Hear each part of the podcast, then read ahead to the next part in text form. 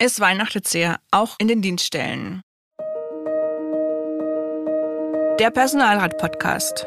Wichtige Urteile, Gesetzesänderungen und Themen aus der Praxis für die Praxis.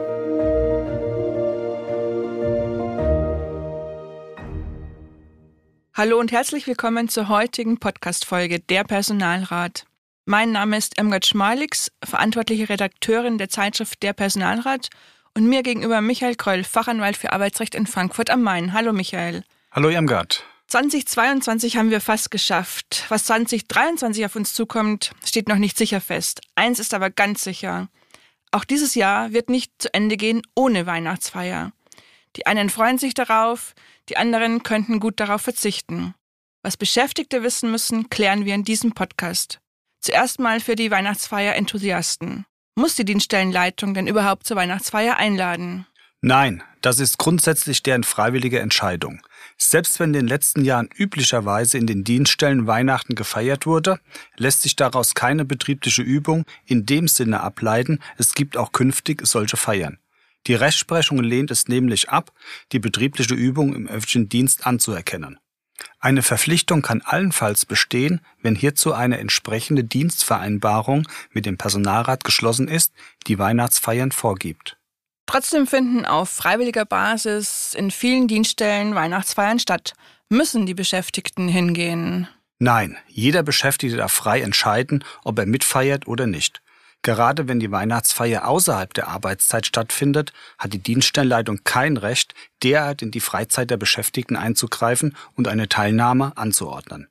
Selbst wenn die Weihnachtsfeier während der Arbeitszeit stattfindet, müssen die Beschäftigten nicht teilnehmen. Aber Achtung, wer nicht mitfeiert, muss arbeiten. Zumindest bis zum Ende der Arbeitszeit, bei Gleitzeit zumindest bis zum Ende der Kernzeit. Die Freistellung von der Arbeit gilt regelmäßig nur zur tatsächlichen Teilnahme an der Weihnachtsfeier. Irmgard, wie sieht es denn aus, wenn ich zwar hingehen will, die Dienststellenleitung mich aber nicht eingeladen hat? Grundsätzlich kann jeder Beschäftigte teilnehmen. Wenn die Dienststellenleitung also fast alle Beschäftigten oder fast alle Beschäftigten einer Abteilung eingeladen hat, nur Einzelne nicht, dann dürfen auch diese teilnehmen. Ansonsten läge ein Verstoß gegen die Gleichbehandlung vor und damit eine ungerechtfertigte Benachteiligung. Hier ist dann der Personalrat gefordert, auf die Gleichbehandlung aller Beschäftigten zu pochen. Wenn ich an der Weihnachtsfeier teilnehme, zählt das dann zur Arbeitszeit. Das könnte einen ja verleiten, extra lange zu bleiben, wenn die Teilnahme Überstunden bringt. Ja, so ganz nach dem Motto, da trinke ich mich mal ins Zeitplus. So einfach ist das allerdings nicht. Es ist zu unterscheiden. Findet die Weihnachtsfeier erst nach der regulären Arbeitszeit statt, zählt die Weihnachtsfeier nicht mehr zur Arbeitszeit. Sie findet ja in der Freizeit statt. Dann bringt die Teilnahme weder Überstunden noch gibt's dafür Entgelt oder Bezüge. Zur bezahlten Arbeitszeit zählt die Weihnachtsfeier nur, wenn sie auch währenddessen stattfindet und bis zum Ende der regulären Arbeitszeit. Will die Dienststellenleitung, dass die Zeit der Feier nachgearbeitet wird, muss sie zum einen den Personalrat beteiligen und zum anderen muss sie dies vor der Feier schon vorgeben. Im Laufe einer Weihnachtsfeier geht es schon mal hoch her und der ein oder andere Teilnehmer benimmt sich daneben. Irmgard, welche Folgen sollten die Feierten schon vorher bedenken? Ganz klar, die Beschäftigten sollten auf gutes Benehmen achten und auf einen Alkoholkonsum, der einen nicht die Kontrolle verlieren lässt. Denn die Weihnachtsfeier ist definitiv kein rechtsfreier Raum. Wer eine Schlägerei anfängt, Kollegen beleidigt oder sexuell belästigt, der verletzt arbeits- und dienstrechtliche Nebenpflichten. Wer so über die Stränge schlägt, muss dann auch mit entsprechenden Konsequenzen rechnen. Ein absolutes No-Go ist es, Fotos von der Weihnachtsfeier ohne Einverständnis der Kolleginnen und Kollegen in den sozialen Netzwerken zu posten. Es können im schlimmsten Fall Schadensersatzklagen drohen. Wie sieht's eigentlich aus mit Unfällen auf der Weihnachtsfeier? Besteht da Versicherungsschutz? Ganz grundsätzlich sind die Teilnehmenden einer von der Dienststellenleitung veranstalteten oder ausdrücklich von dieser erlaubten Weihnachtsfeier über die gesetzliche Unfallversicherung versichert. Dann handelt es sich nämlich um eine offizielle Feier, die dem Gemeinschaftszweck, dem Verstärken der kollegialen Verbundenheit dient. Unfälle während einer solchen betrieblichen Weihnachtsfeier gelten auch als Dienstunfälle. Und versichert sind Unfälle im Rahmen der Vor- und Nachbereitungen der Feier, während der Feier selbst sowie auf dem Hin- und Rückweg.